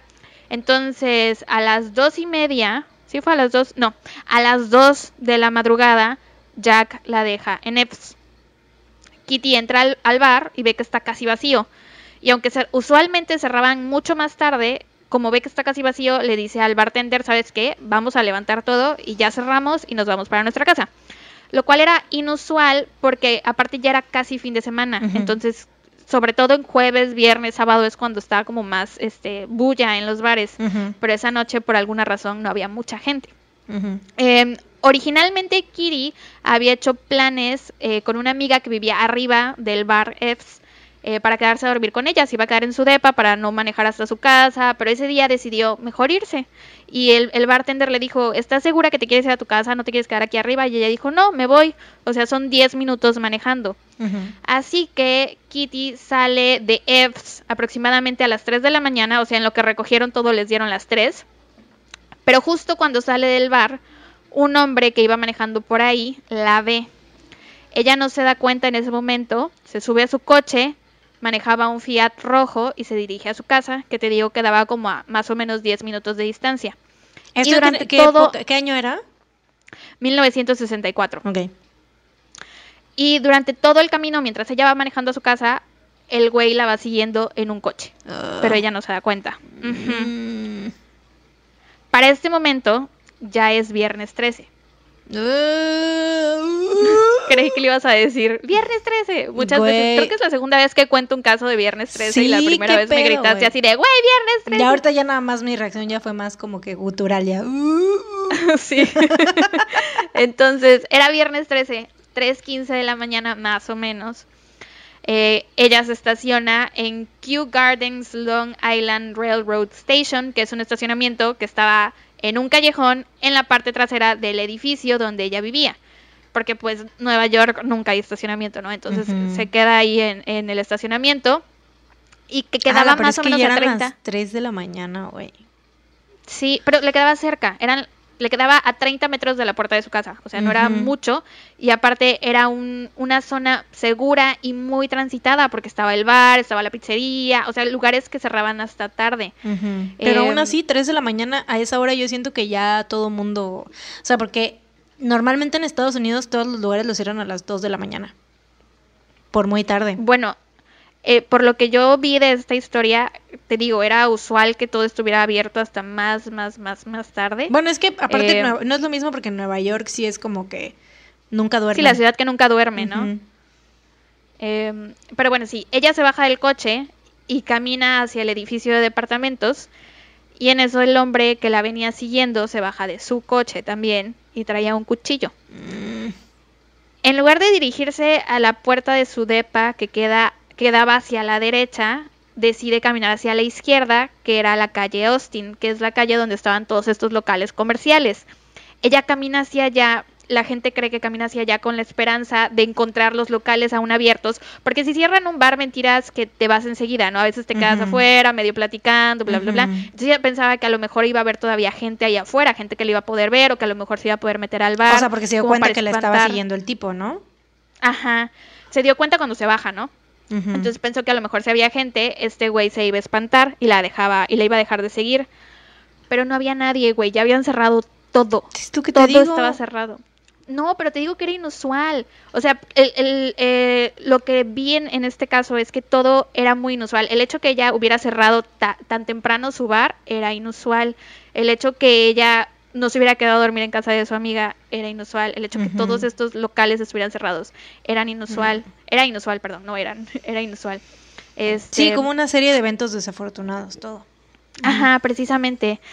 Entonces, jala hacia allá, no había nadie, el tipo la agarra y la apuñala dos veces. Mm. Ella comienza a gritar con todas sus fuerzas, grita, ayúdenme, me está apuñalando. En la calle de enfrente había un edificio de siete pisos con ventanas que daban hacia donde ella estaba. Era un edificio de departamentos. Y una vez que empieza a gritar, algunas de las ventanas, o sea, se ve que algunas de las ventanas de esos departamentos empiezan a prender las luces. O sea, de gente que seguramente ya estaba dormida y escuchó los gritos y se despertaron a ver qué pasaba.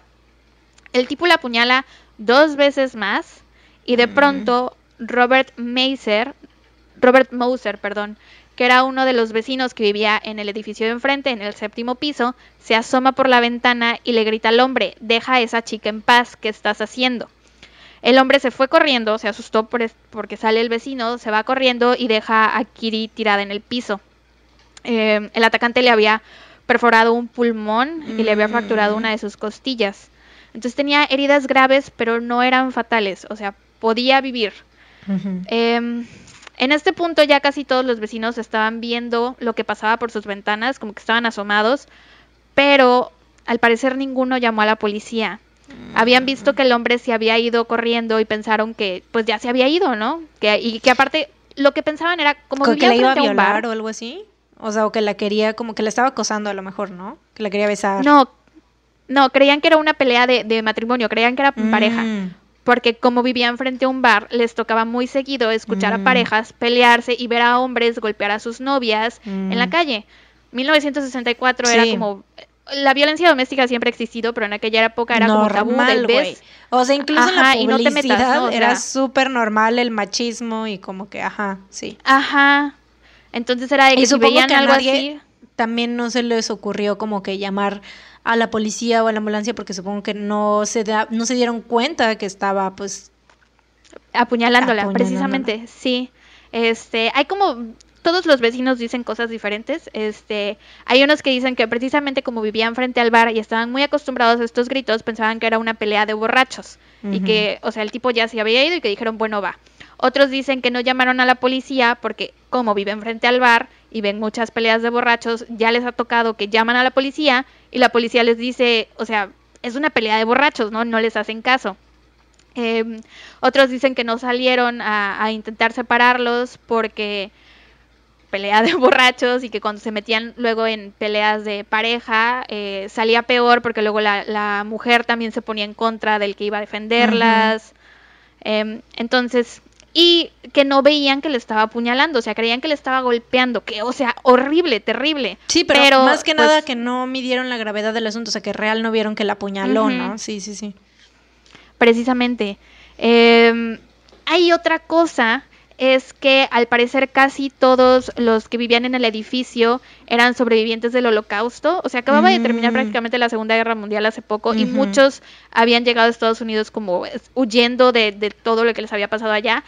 Entonces, ah, y que según todavía tenían algunos hasta sus tatuajes de, de, la numeración y eso. Estrés postraumático. Ajá, que mucha gente creía, mucha gente cree que tal vez eso influyó en no querer involucrarse en nada, ¿no? O sea, no voy a meter problemas, mantengo mi cabeza abajo mm, y ya, ¿no? Aparte ya habían visto que el tipo se había ido. De todos modos, algunos vecinos dicen que sí llamaron a la policía eh, cuando vieron lo que estaba pasando, pero no hay registro de esas llamadas. Eh, pero bueno, el tipo se va y en ese momento, pues Kitty se había quedado tirada en el piso Eh, se levanta como puede ella sola, porque te digo, ninguno de los vecinos sale para nada, nadie baja a intentar ayudarla. Co- como puede, se levanta y se dirigió hacia la puerta de su departamento. Que ves que te dije que al principio, en lugar de jalar hacia donde era la puerta de su departamento, Ujú, jaló como a la calle principal, ¿no?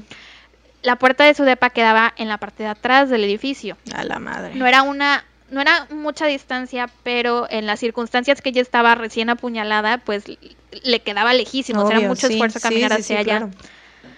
Y al dar la vuelta al edificio ya no estaba eh, eh, a la periferia, ya los vecinos no lo podían ver, no, no sé cómo se dice, ya no estaba Sí, ya no era vista. visible para los Sí, vecinos. sí, sí. Ajá.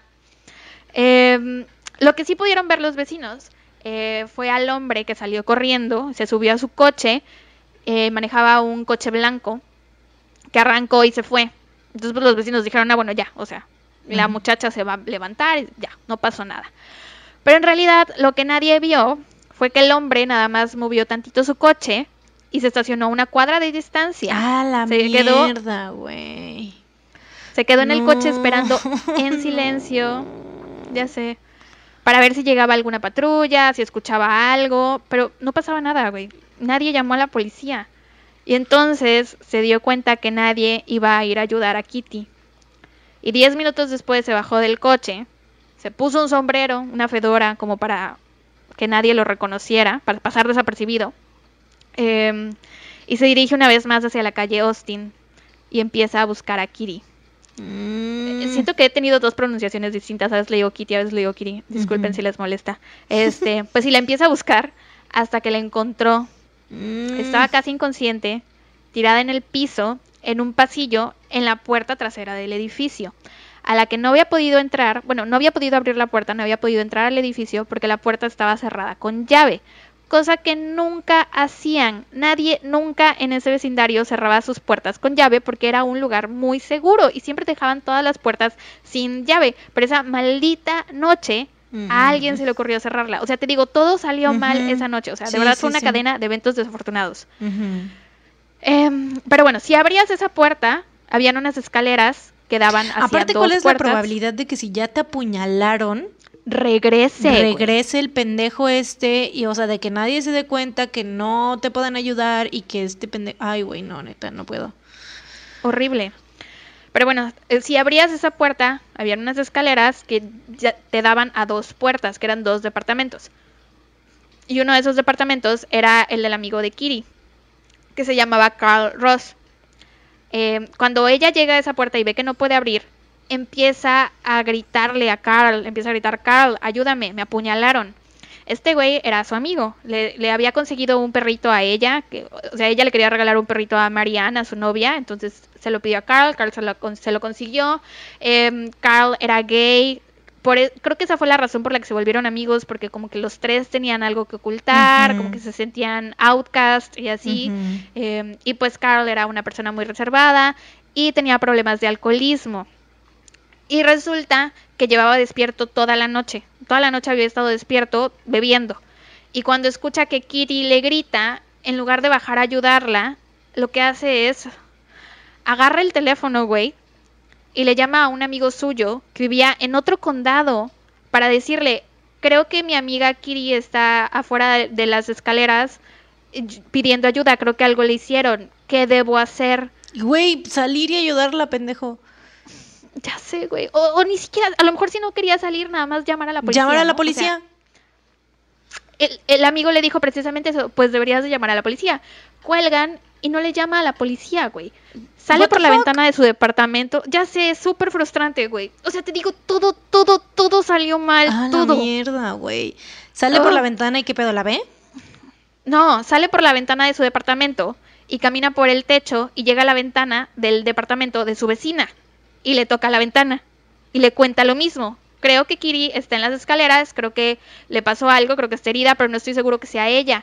¿Podrías llamarle a Sofía para que le pregunte a Marianne? Sofía era otra de las señoras que vivía en, en el edificio, este, que su departamento estaba junto al de Kiri y Marianne. Em, porque te digo, eran como vecinas y Sofía, creo que ya era una señora mayor, tenía hijos y estaba casada y bla, bla, bla. Pero o sea, chécate todo lo que este inútil, hombre inútil hizo. O sea, y todo lo que se tardó. vecino. Primero hablándole al otro amigo, oye, ¿qué hago? Ay, mejor pues voy con la vecina. En vez de llamar a la policía, pues voy Sí, a... güey. Ese, ese consejo que te pedí, lo voy a ignorar. o sea, no mames. ¿Por qué no le llamó él a Sofía en todo caso? O sea, porque su primer si quería asegurarse que era ella, ¿por qué lo primero le llamó a Sofía? O sea, siguiendo su línea de pensamiento. O a si Marianne, o sea, se supone que... Yo supongo que de haber tenido el teléfono de ellas y directamente llamarle a Marianne o qué sé yo. ¿Quién sabe? What the fuck, güey. Ah, ya sé. El hombre este encuentra a Kiri ahí tirada y la ataca una vez más. Mientras que el pendejo de Carl está jugando al pinche teléfono descompuesto, A la madre, qué Este estúpido, hombre- güey. este hombre apuñala varias veces más a Kiri. Con esos corta la amigos, ¿para qué quieres enemigos, güey? Ya sé, güey. No, o sea, A es la que madre. ni no los deberías ni siquiera tener en tu vida, güey. No. Este, le corta la garganta para que deje de gritar, porque pues ella estaba intentando gritar, Mm. pedir ayuda, le corta la garganta, eh, le corta la ropa interior e intenta violarla, Mm. pero no pudo, no tuvo una erección, le roba 49 dólares que traía en su cartera, o sea, todavía le roba Ah, la madre. y la deja ahí tirada, güey, y se va asco, corriendo. güey, qué puto asco. El ataque dura casi media hora, güey. ¿Qué? Sí, No mames, media hora en la que el pendejo de Carl no pudo ni siquiera salir. sí, O sea, siento que con que hubiera salido nada más con un pinche bate o lo que sea, ya con eso el pendejo ese se hubiera asustado y se hubiera ido, güey. Con que, se, con que hubiera, o sea, si se hubiera asomado por la ventana a hablarle a Kiri, o sea, él asomarse por su ventana a checar que era ella. Exacto, Si el lo que yo te dije en un primer- principio, güey. O sea, ok que no quisiera salir, ok que le diera miedo, te asomas por la ventana y listo, güey. Si el primer, el primer vecino logró asustarlo solo con gritarle, deja a esa chica en paz. Exacto. Si Carl hubiera hecho un ruido, prendido una luz, lo que sea, el vato se hubiera ido, güey. Sí, claro. Eh, cuando por fin hablaron con Sofía, cuando Carl por fin logra comunicarse con Sofía, ella, una persona con sentido común, baja en chinga a ver qué es lo que estaba pasando y es entonces que se encuentra a Kiri tirada en el piso. Al principio pensó que solo la había, que solo se había caído, perdón, eh, pero después vio toda la sangre y pues ya se acercó a ella y la sostuvo en sus brazos y le gritó a Carl que llamara a la puta policía. Pues Que en sí. aquel entonces tardaba solo dos minutos en llegar, güey. Solo dos minutos. Ugh. Llega la... O sea, es que aquí es para que veas todo el tiempo que pasó. La ambulancia llega a recoger el cuerpo de Kiri a las 4.15 de la mañana. o sea, la, ¡A la ambulancia se tardó dos minutos. Pero para que veas hora todo el tiempo que fue de... hor- una hora quince minutos, güey. Porque ella llegó. No, ella se bajó como a las 3.15, ¿no? Ah, bueno, una hora entonces. Ujú. Una Eh, En lo que fue el primer hora. ataque, se fue, regresó Ah, la mierda, güey. A las 4.15 de la mañana llega la ambulancia a recoger el cuerpo de Kiri, quien muere rumbo al hospital. Eh, muere el 13 de marzo de 1964, exactamente un año después de haber conocido a Marianne. Mm. Era como el aniversario de que se habían conocido. Eh, fue enterrada el 16 de marzo de 1964 en el cementerio Lakeview en New Canaan, Connecticut, que es donde ahora vivían sus papás, bueno, su familia. Eh, y todo esto que te digo de, de que este caso se ha prestado a que lo estudien en clases de psicología, un término de psicología sale de esto por la cantidad de gente que pudo haber intervenido y al final nadie hizo nada, pero de eso vamos a hablar más al final. El 19 de marzo de 1964, seis días después del asesinato de Kitty, en Ozone Park, Queens, Raúl, un hombre que vivía por ahí, ve que hay un hombre extraño sacando una televisión de la casa de Jack, que era uno de sus vecinos, y le pregunta que qué hacía. Este hombre le dice que estaba ayudando en la mudanza, pero nadie se estaba mudando ese día. Entonces Raúl, como buen vecino con sentido común, llama a la pinche policía. Y ese día arrestan a Winston Mosley, quien manejaba un Chevrolet blanco. Mm. Ah, Winston Mosley nació el 2 de marzo de 1935, era de Ozone Park, Queens, estaba casado, tenía tres hijos, era buen padre, buen esposo, buen trabajo, ganaba bastante bien. Era un hombre negro de piel clara y en aquel entonces muy pocas familias negras tenían su propia casa, casi todos rentaban, pero a Mosley le iba tan bien que él eh, era una de las pocas familias negras que tenía su propia casa, ¿no? Que habían podido comprar su casa. Su esposa se llamaba Betty y era enfermera y trabajaba por las noches. Entonces, como que ellos nada más se veían poquitas horas durante la mañana. Y pues te digo, vivían bien, eran felices, pero de pronto, güey, a Mosley se le metió el ¿Le diablo, explotó le la explotó la tacha? tacha. No sé, güey, porque de un día para otro dijo, voy a ser un pinche criminal. Todo empezó primero eh, con meterse a casas ajenas. ¿Sounds familiar? Eh, mientras la esposa estaba trabajando, él dejaba a los niños durmiendo en la casa, se tomaba unas cuantas cervezas y se metía. A casas varias y se robaba cosas. Mientras la gente estaba durmiendo en su casa, él entraba, se robaba cosas. Joseph James D'Angelo, ¿eres tú? Exacto, güey. Pero como siempre, todo escala y fue escalando, justo como le pasó a Joseph James D'Angelo, eh, hasta que llegó a matar a una mujer. Antes de matar a Kitty, mató a otra mujer, se llamaba Ann May Johnson. Eh, la vio afuera de su casa, o sea, Ann May estaba llegando a su casa, eh, en- se iba bajando del coche, Mosley la vio y le sacó un rifle. Y cuando eh, Anna May ve que le, le saca el rifle, ella le entrega su bolsa, pensó que le estaba saltando. ¿no? Pero él así de, "Ah, no, o sea, no es esto lo que quiero, y le dispara en el estómago. Mm, Este era un rifle, es de esos que tienes, o sea, disparas una vez y tienes que cargar, y es como Mm. esos de los haces- que les haces Ajá, el- de... Ajá. Ajá, entonces como que te toma tiempo, ¿no? Entonces solo le Em, disparó una vez o no. No, no, no, no, le dispara un total de seis veces. Ah, la mierda, güey. Anna May intenta agarrar sus llaves para entrar a su casa, pero el güey le dispara otra vez en el estómago. Y No, pues ya. ella le pide, le dice, no, no, o sea, déjame entrar a mi casa, no me quiero morir aquí en la calle. Eh, ella logra abrir la puerta de su casa, pero Mosley entra con ella. La lleva a la recámara, donde le dispara cuatro veces más, Ah, dispara un total de seis veces, todas en el abdomen, y después violó su cadáver. Y esta, What the fuck? Tomó la bufanda, tomó la bufanda que traía Ana May puesta, güey. La bañó en alcohol, se la metió por la vagina Oh. y le prendió fuego. Le prendió fuego y se fue, güey. A la mierda. Sí, güey. ¿Qué pedo? Pinche ¿Qué enfermo pedo? asqueroso, estúpido. Ya sé, güey. Eh, mató a otra chica, se llamaba Bárbara Kralik. Pero la verdad es que de, de su asesinato no investigué mucho. Pero sí, ya había matado a dos mujeres antes de encontrarse con Kiri.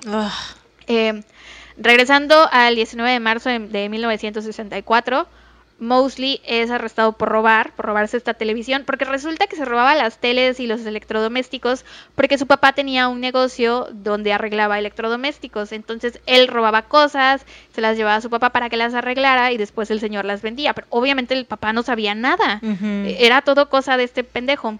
Eh, y mientras estaba en custodia, confiesa haber matado a Kiri. Todo fue porque el, el policía que lo estaba interrogando como que tuvo la sensación así de, creo que este es nuestro, nuestra persona, este es el hombre que buscamos. Y le preguntó, y el güey confesó, le dio ataques del detalle, ataques del detalle. Le dio detalles de la porque siempre hago eso, güey. Mi Sí. cerebro siempre me tiende zarco- trampas. Un zarco de changre. Le dio ataques del detalle. Le dio detalles del ataque que solo el, asesino podía saber. Dijo que esa noche había salido de su casa, güey, a- como cerca de las 2 de la mañana, buscando una mujer para matarla, güey. O sea, una mujer cualquiera, lo que fuera, lo que la mujer que se le atravesara la iba a matar. Y que seleccionó a Kiri porque era blanca y quería saber si alguien intervenía para salvar su vida, porque ves que te conté que le disparó a Anna May dos veces en la calle. Anna May era negra y nadie Mm. hizo nada. Y curiosamente con Kiri nadie hizo nada tampoco. Obvio también confesó al asesinato de Anna May y confesó haber violado por lo menos a otras dos mujeres en el pasado Mm. y que se había metido a robar a por lo menos 30 casas, güey. O sea, este tipo era un asesino serial en potencia, on the making. Obviamente, O sea, estaba sí, sí, sí, sí, empezando. sí, sí, sí.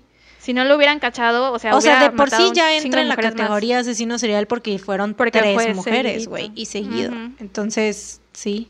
Y no hay como una, un algo, como algo que lo haya llevado así como un día, que algo terrible le haya pasado, que haya dicho, güey, que se le, Ajá, se le como botó un la canica. trauma, ¿no? Algo así, Ajá, no, nada. un trigger. Al contrario, tenía Lo- una vida, o sea, buena, ¿no? Eh, más o menos. O sea, ya había estado casado en el pasado, había tenido otro matrimonio antes de su matrimonio con Betty y se divorció porque la esposa le había puesto el cuerno.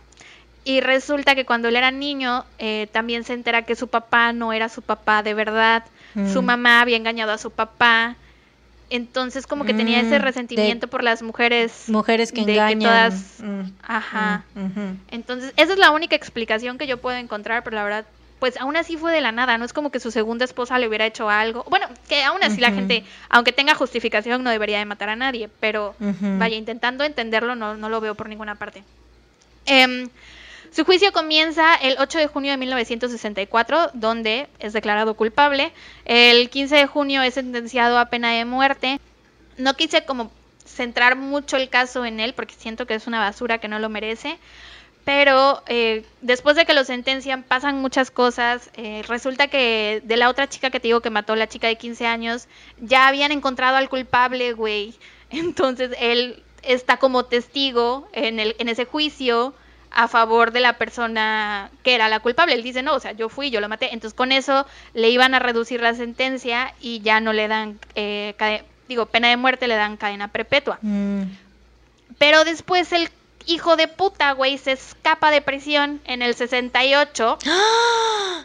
Hijo de su perra verga.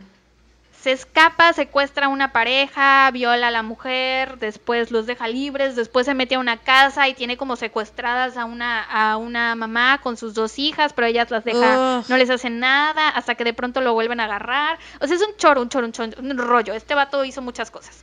Después de que lo vuelven a meter a la cárcel, le dan 15 años más a su sentencia, que de por sí ya era... pues, Cadena perpetua, eh, ya. cadena perpetua, pero le dan 15 años más.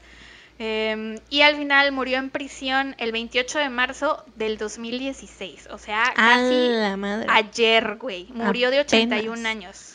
Y bueno, después del asesinato de Kiri viene todo esto que te digo de eh, la psicología y eso. Bueno, para empezar, se crea el, el número 911 que no existía, se crea cuatro años después de su asesinato y no sé cómo exactamente, pero sé que la muerte de ella, su asesinato, tuvo mucho que ver en que decidieran centralizar las llamadas de los servicios de emergencia, porque en ese entonces tenías que llamar a tu departamento de policía, o sea, marcar el número del departamento de policía y como que se Igual y mucha gente no, sí, igual y mucha gente no sabía el número, ¿no? O sea, porque aparte Ajá. no había cómo buscarlo. Si no tenías un directorio, ¿de dónde lo vas a sacar? No, no era como que te metes a Google y buscas si no tienes el número de, al- de alguna, o sea, de algún Sí, de alguna departamento en específico, o- ¿no? Ajá, o sea, si no tienes directorio ya te la pelaste, güey, o si no tienes una tarjetita donde lo diga, o sea, ya. No sabía que había, pensé que el 911 existía desde mucho antes. No, se inventó cuatro años después de su asesinato. Este, y de hecho, también por su asesinato se permitieron las llamadas anónimas ah, para reportar un crimen, porque una de las cosas por las que creen que Carl no llamó a la policía era porque era gay. Entonces no quería, o sea, no querían tener nada que ver con la policía, porque cuando llamabas a la policía te preguntaban tu dirección, tu nombre, o sea, te hacían muchas preguntas personales, con quién vives y por qué vives solo. Entonces creen que por eso tal vez él no llamó Él a la tan, policía. sí, igual y por eso actuó de esa manera también, o sea, porque, eh, o sea, al estar tan segregado y al tener ese pedo tan, de que lo acosaran tanto, güey, toda su vida y Sí, todo, obviamente. Miedo, terror. Claro, claro, sí, ahora entiendo, güey, sí, sí, sí. Y ya, te digo, eh, a partir de esto eh, es el 911, y las llamadas anónimas, que me parece súper, o sea, su muerte no fue en vano, por así decirlo, o sea, su asesinato creó cosas o, o dio pie a que se hicieran cambios chidos y significativos. Aparte de este caso, dio pie a un buen de análisis por parte de psicólogos, porque al- muchas personas vieron pedazos del ataque o escucharon cosas. Nadie sabía que le estaban matando, pero sí escucharon cosas, pudieron tal vez intervenir, nadie llamó a la policía.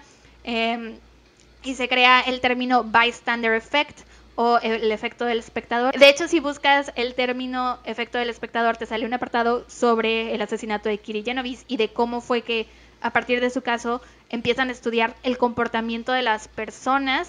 Eh, esto es básicamente un fenómeno psicológico por el cual es menos probable que alguien intervenga en una situación de emergencia cuando hay más personas que cuando se está solo, porque siempre asumes que las otras personas van, a, llamar o son más capaces o ya llamaron. De hecho está la historia de un par de testigos que vieron eh, cómo el tipo estaba atacando a Kiri. De nuevo, no vieron que le estaba matando, pero ellos estaban sentados en un coche como a unas cuadras y desde donde estaban lo podían ver todo. Y supusieron que los vecinos iban a llamar a la policía. Cuando ven que el güey se va corriendo, el, el novio, él dice, voy a, voy a llamar a la policía. Y la novia le dijo, no, para este punto seguramente ya 30 personas ya llamaron, pero nadie había llamado. Entonces sí, te digo, salieron varias cosas interesantes de este caso, como el 911, el estudio este del efecto del espectador, el anonimato para las llamadas, y pues creo que ahora, amigos, más vale prevenir, nunca asuman que alguien va a ayudar a alguien si ustedes pueden. O sea, no te Sí, con una, llamada. exacto. O sea, una llamada, pues, aunque ya alguien haya llamado, aunque tú creas que ya alguien llamó, de todos modos tú llama, o sea, haz algo, ¿no? Si estás presenciando algo y sobre todo si estás en la comodidad de tu hogar, porque esas personas estaban adentro de su casa, ¿no? Entonces, si estás viendo que algo pasa fuera de tu casa, pues tú llama a la policía, es anónimo, es nadie va a saber que fuiste tú, tú resguárdate también, obviamente tú. El cuidado, no, y el cuidado propio es como que lo primero que pues obviamente importa tú cuidarte, pero pues también si ves que alguien está así, le está pasando algo y puedes hacer algo al respecto, porque obviamente qué tal que no de plano hay algo que impide que puedas hacer algo, pues también no, pues ya animado, ¿no? Pero si sí puedes y está dentro de tus capacidades hacer algo, pues obviamente hay que hacer algo. Sí. Pero bueno, sí, ese es el caso del asesinato de Kiri Genovese y se volvió muy famoso, fue primera plana en el New York Times, porque eh, el título del, de ese periódico era 38 personas presenciaron el asesinato de una chica en Nueva York y nadie intervino. Pero no es del todo cierto, porque mm, para empezar nadie sabía que le estaba asesinando, todos vieron por cachos, algunos no vieron nada. Y no fueron 38. Entonces, aunque sí hubo muchas personas que pudieron haber intervenido, no, no es del todo cierto el título del periódico. de hecho, se pues, retractaron hace unos pocos años. Amarillismo. Sí. Y pues ya, esa es la historia del asesinato de Kiri Genovese. Muy bien, bien hecho. Muchas gracias. Ah, saqué toda mi información de el podcast que se llama Crime Guys o Two Crime Guys. The, crime, crime, Guys. Bueno, ya que terminamos con este pedo, ahora van las recomendaciones. Dame tu recomendación feliz. Mi recomendación feliz es, me recordó mucho tu caso a esta película que se llama Un amor secreto, está en Netflix. Este, esta, esta película es de dos viejitas, o sea, ya ahorita es, como del 2017, o sea, lo grabaron en el 2017, salió creo que apenas en el 2020, este, o 2019, no sé, pero la grabaron por ahí del 2017-2016 y son dos viejitas lesbianas que llevan todos, o sea, desde los 50 igual siendo novias y pero o sea no se habían casado entonces es como que su boda y todo eso y así o sea de que una, ah, una de ellas no quería casarse porque decía pues es que ya para qué si hemos vivido toda nuestra vida juntas y ya todo el mundo o sea y eso es como el, y el proceso también que vivieron con sus familias de que de una de ellas pues su familia nunca supo y se murieron sin saber y de otra la familia de otra la familia pues pensaban que era como que igual o sea que era su mejor amiga su roomie y así. Entonces, esa es mi recomendación feliz LGBT. bueno, mi recomendación feliz de esta semana también es una película de lesbianas. Es un, se llama Elisa y Marcela. También está en Netflix. Bueno, yo la vi en Netflix el año pasado. Es una historia real también. Bueno, esta es una, una película sobre ellas. Ellas no salen en la película. Es el caso de dos mujeres españolas que se conocen. Eh, no sé exactamente en qué año es que se conocen pero eh, fue hace muchísimo, ¿no? Como, ah, 1901. Se casan en 1901. Perga, 1901. Sí. Se conocen a finales de 1800, empiezan a tener una relación obviamente escondida, al principio también como si fueran mejores amigas. Después eh, se les ocurre hacer como que una de ellas se va del país y llega su primo a la ciudad y entonces se enamoran ella y el primo, pero en realidad era la otra chava que se había vendado las boobies, y se había cortado el cabello, y se había como pintado bigote y así. Eh, y se casan, logran casarse, engañan a- al cura, los casan, se casan por la iglesia. A huevo. eh, pero las cachan, las meten a la cárcel. Eh, pero en la cárcel eh, su historia sale al mundo y se vuelven muy conocidas. eh, y mucha gente les empieza a mandar pues cosas como para apoyarlas. Sí. Ok, pues bueno, eso ha sido todo por el episodio de hoy. Esperemos que les haya gustado, lo hayan no disfrutado porque esos episodios nunca se disfrutan entre comillas del todo por los casos que contamos, pero pues esperemos que les haya gustado. A mí en lo personal me gustó mucho. A mí también, creo. Esto fue todo por el episodio de hoy. Nos vemos el próximo lunes para un nuevo episodio de su podcast favorito. Y mientras tanto, cuídense y recuerden, No no, salgan salgan, de de casa. Tun, tun, tun. Bye. Adiós.